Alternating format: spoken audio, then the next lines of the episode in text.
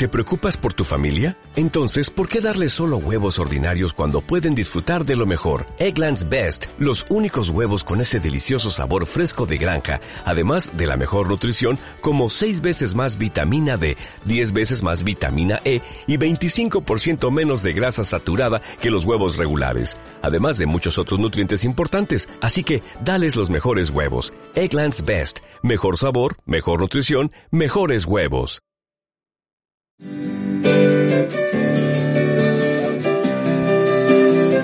Bienvenidos a este viaje a Ítaca. Soy Clara Strems y esto es Las Sandalias de Ulises.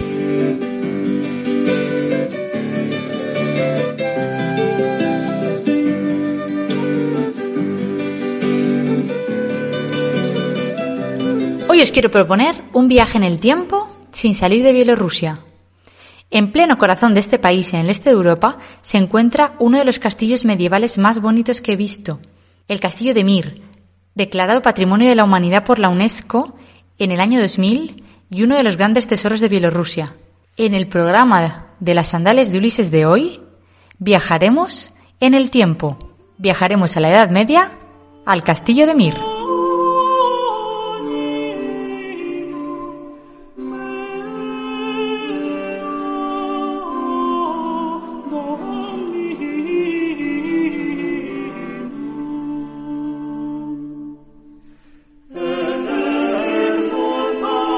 La horda ha penetrado en el campo, gritó de lejos. En efecto, se oyó en aquel momento un terrible alarido, que iba aproximándose cada vez.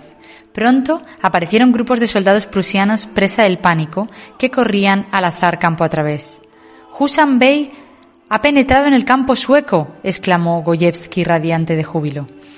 De todo el brillante ejército sueco-prusiano no quedaba sino una masa confusa, y la batalla no era ya una derrota, sino un completo desastre. Bogislao, viendo que todo estaba perdido, se resolvió al menos a salvarse con el resto de la caballería. Logró reunir algunos grupos dispersos y con ellos huyó hacia el ala izquierda. Estaba ya lejano cuando el príncipe Miguel Radziwill, con sus húsares, lo atacó por el flanco izquierdo y dispersó de un solo golpe el destacamento entero. Tras esto, los hombres de Bogislao escaparon en grupos aislados, fiando en la velocidad de sus caballos. Bogislao sobre el caballo negro de Camita Iba como el viento, llamando en vano a los pocos hombres que quedaban. Cada cual huyó por su cuenta, dichoso de no ver enemigos delante. Pero de pronto se oyeron próximos gritos de tártaros. Camita volvía del vado para cortar la retirada de los fugitivos. Camita buscaba a Bogislao. Por fin lo reconoció en el caballo negro que montaba y por las plumas del casco. Fragmento del Diluvio, el segundo libro de la trilogía polaca de Henryk Sienkiewicz, Premio Nobel de Literatura en 1905.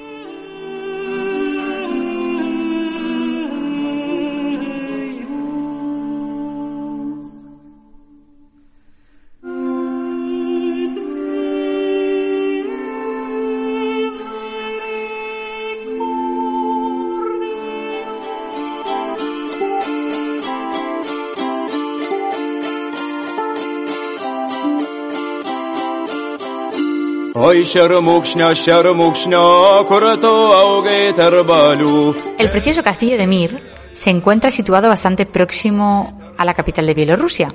Está tan solo 90 kilómetros suroeste de Minsk. Y lo mejor de todo es que es posible alojarse dentro del castillo, ya que tiene habitaciones para huéspedes y es una especie de hotel castillo, además de patrimonio nacional y museo.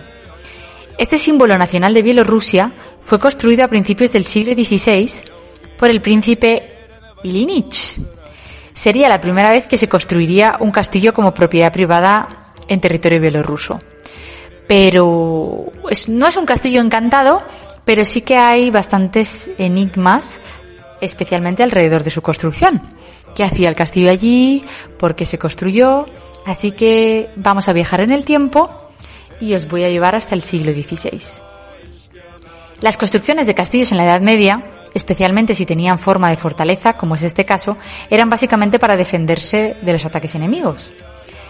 Pero la particularidad de este castillo es que fue una construcción privada, y aunque de estética imponentemente defensiva, se construyó en un lugar completamente llano, con lo que su función estuvo más relacionada con proyectar una imagen de poder y fortaleza económica más que una función defensiva realmente. Ilinich quería reforzar su imagen y demostrar su poderío. Este magnate poseía en aquel tiempo más de 40 fincas y recibía ingresos también de la explotación de los campos de cada una de ellas. Así que imaginad, ¿qué hacer si eres un millonario en la Edad Media? Pues construirte tu propio castillo. Y aunque el castillo fue mencionado por primera vez en 1527, su arquitectura indica que fue construido a principios del siglo XVI, probablemente entre 1506 y 1510. Se cree que en aquella época no había ninguna otra fortaleza ni castillo que se pudiera comparar al castillo de Mir, tanto en tamaño como en magnitud.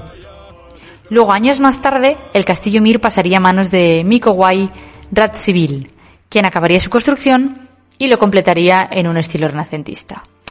Pero, ¿quiénes son todos estos señores de nombres un poco extraños? Hay que tener en cuenta que en aquel momento lo que hoy es Bielorrusia pertenecía al Gran Ducado de Lituania, que era la unión entre Lituania y el Reino de Polonia, que fue en aquel momento el país más grande de Europa. Esta unión existió entre los siglos XII y XVIII y el Gran Ducado de Lituania cubría el territorio de los actuales Lituania, Polonia, Bielorrusia, Ucrania y Moldavia, incluyendo partes de Rusia.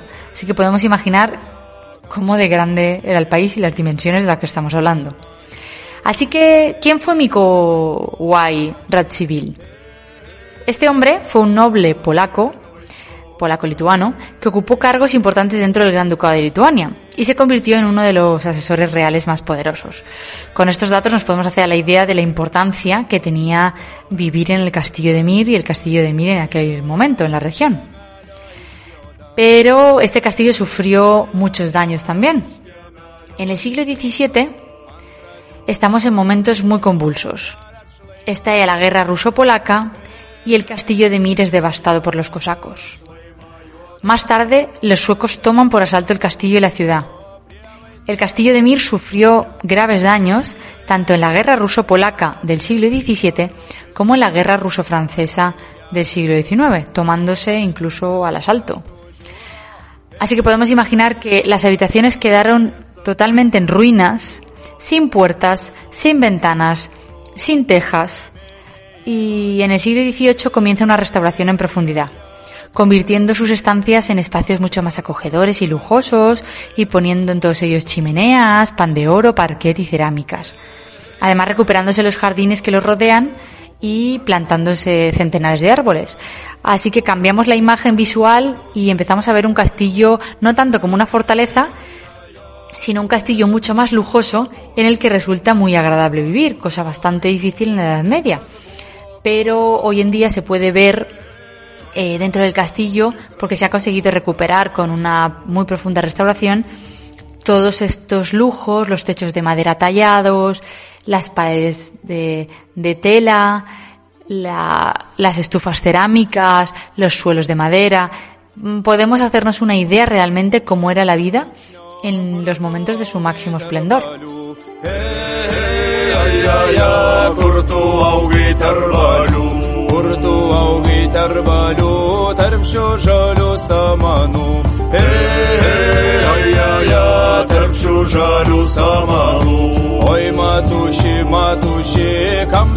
Pero el castillo aún tendría que sufrir daños. En el siglo XVIII, las tropas del Imperio ruso llegan a Bielorrusia y el castillo de Mir es sitiado y bombardeado. Y por desgracia no sería la última vez. Una batalla entre el ejército napoleónico y el ruso acabarían por rematar el malogrado castillo.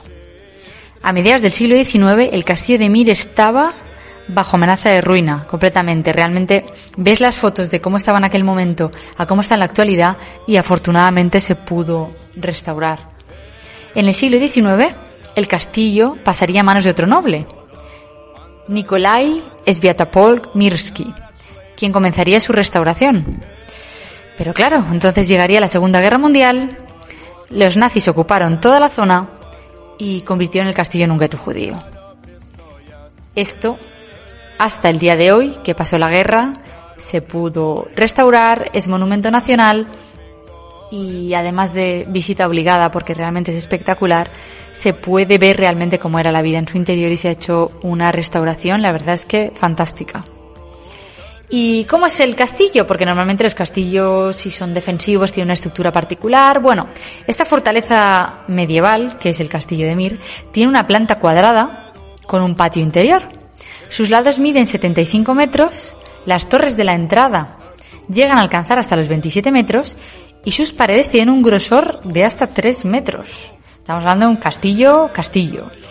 Es imponentemente bonito, majestuoso y ya desde la distancia, cuando lo ves reflejado en el lago a modo de espejo, más aún. Porque junto a uno de sus laterales hay un lago muy grande, así que es uno de los puntos más bonitos, es ir al otro extremo del lago y ver a modo de espejo el reflejo completo del castillo. La verdad es que es precioso. Y más con los colores de la primavera, lleno de verdes y de flores. Pero bueno, la fortaleza de Ilinich no era solo una vivienda imponente y medieval. También podía constituir una fortaleza defensiva contra los invasores y enemigos, ya que cada una de las torres tiene además un sistema de pasajes internos bastante complejos. Aunque en un principio no lo construyó con esa idea, hay que tener en cuenta que si al final eres un señor feudal con muchos terrenos y recaudas muchos impuestos, también tienes muchos enemigos. Así que, dado el caso, tienes que poder defenderte. Y este fue un poco el objetivo.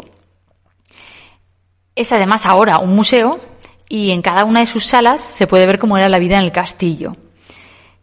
El comedor tiene hasta los platos puestos para poder ver las mesas largas que eran. Así que tenemos la sensación cuando entras y estás paseando por las salas, de que los últimos habitantes del castillo se han ido hace tan solo pocos días. Está todo como nuevo y como si hubiera mucha vida en su interior. Y en una de esas salas, en las subterráneas, vi una de esas armaduras con plumas a la espalda que hacen volar la imaginación hasta ese momento de máximo esplendor del que fue el mayor estado de Europa y esa es la armadura de los húsares alados polacos, que está allí. Hay una, hay una réplica de una armadura, con las alas y las plumas. Los húsares alados polacos fueron el cuerpo de caballería pesada más prestigioso de toda Europa. La mayoría de sus miembros pertenecía a la nobleza, y eran admirados y temidos a partes iguales. El nombre de alados, diréis, ¿qué es esto de húsares alados? Pues sí, porque tenían alas. El nombre de, de alados se lo deben a las plumas colocadas en la armadura con forma de alas, que con el galopar de los caballos y el sonido producido por el viento al moverlas, los hacía aún si cabe más temibles. Imaginad que sois el ejército enemigo y de repente os viene un grupo gigantesco de caballería, haciendo movimientos como si llevaran alas. O sea, aquello debía ser, la experiencia de verlo en primera persona debía ser impresionante. Y los húsares alados polacos son a día de hoy motivo de orgullo patrio. Realmente, especialmente en Polonia, hablas de los húsares alados y vamos, es uno de los motivos de orgullo nacional.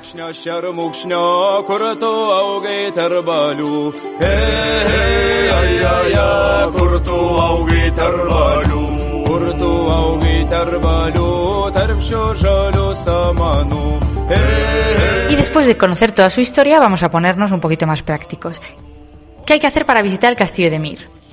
La mejor forma de visitar este precioso castillo es o ir en coche, ya que las carreteras en Bielorrusia son súper buenas, muy modernas, y eso nos da la posibilidad de quedarnos a dormir en el castillo. O coger una excursión desde Minsk para pasar el día. Y dadas las fechas en las que yo viajé, en el mes de mayo, eran pocas las excursiones que se hacían en inglés, porque en castellano os podéis olvidar, a lo mejor hay alguna, pero prácticamente ninguna. Yo tampoco encontré en inglés, así que me apunté a una visita guiada en ruso. No pasa nada. Teniendo en cuenta que yo entiendo un poquito de polaco, pues pensé que alguna palabra entendería. Básicamente sabía lo que iba a ver, me había documentado antes, había leído sobre el castillo, entonces iba a entender un poco el contexto. Pero de todas formas yo avisé antes por email, a la hora de reservar, que, de que yo no hablaba ruso, pero me apuntaba a ese porque no había otro. Y me dijeron que le dejarían una nota a la guía y que sin ningún problema, que lo tendrían en cuenta. Y la verdad es que así fue. Fueron muy, muy amables. De hecho, contactaron conmigo hasta por WhatsApp para preguntarme eh, si había recibido el voucher de la excursión, el punto de encuentro, si tenía el contacto de la guía, todo. La verdad es que muy bien. y, y luego la guía fue muy amable, lo explicaba todo en ruso y luego como me tenía a mí identificada por el, por el nombre, me hacía a mí un mini resumen y luego me indicaba sobre todo lo más importante, las horas de inicio y de final y los puntos de encuentro, porque si me, me perdía yo por ahí, a saber, pero bueno, era bastante fácil. Pero además es que tuve la suerte que había un pequeño grupo de amigos alemanes y una de ellas vivía en Minsk y los otros dos habían ido a verla. Así que ella directamente me adoptó, me unió al grupo de amigos y ampliaba las traducciones, además de, porque ella sí que hablaba bielorruso y ruso, hablaba, ampliaba las traducciones al inglés para mí y al alemán para los, los otros dos. Así que estuvo muy bien, además eran muy simpáticos. Y el resto del grupo, claro, como yo era así la única de fuera, quitando ellos, me preguntaron un par de veces que qué hacía yo allí. Pero bueno, la verdad es que la gente muy amable y estuvo muy bien la excursión. Y luego el castillo está junto a una pequeña población y tiene mucho encanto porque puedes pasear por detrás del castillo, que hay una, una iglesia, y los jardines, y luego por la parte de delante cruzas una carretera muy pequeña y un riachuelo, y entras a una zona de casitas de madera, de colores, con sus huertos y sus campos pequeñitos, y luego puedes visitar la iglesia del pueblo, ver pasar los tractores, que es el vehículo nacional de Bielorrusia, y por un lugar histórico único. Además, por supuesto, del placer de simplemente sentarte a contemplar el castillo y viajar con la imaginación a los tiempos de los caballeros. Pensar cómo debió ser la vida allí en aquellos momentos y sentirte tan pequeñita al lado de un castillo tan imponente y de una de la historia, básicamente. Así que os recomiendo el castillo de Mir es una visita imprescindible si viajáis a Bielorrusia y no solo porque sea patrimonio de la humanidad por la UNESCO, sino porque es realmente precioso y además para entender el contexto histórico no solo de Bielorrusia, sino de toda la región, porque no nos podemos olvidar que forma parte de todo el proceso histórico que en aquel momento no era Bielorrusia, eran otros estados.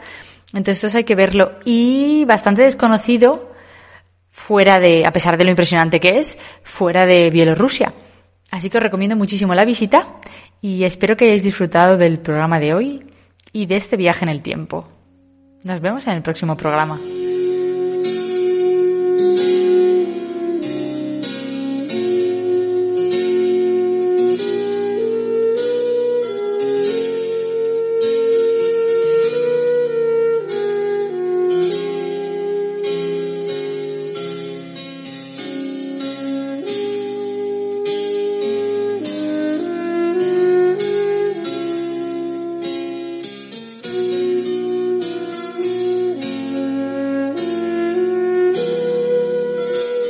Gracias por escuchar el programa de hoy. Soy Clara Strems y esto es Las Sandales de Ulises. Podéis seguirme en todas las redes sociales, tanto en Twitter como en Instagram como en Facebook, Las Sandales de Ulises, y por supuesto leer los artículos completos en el blog lasandalesdeulises.com. Muchas gracias y nos vemos en el próximo programa.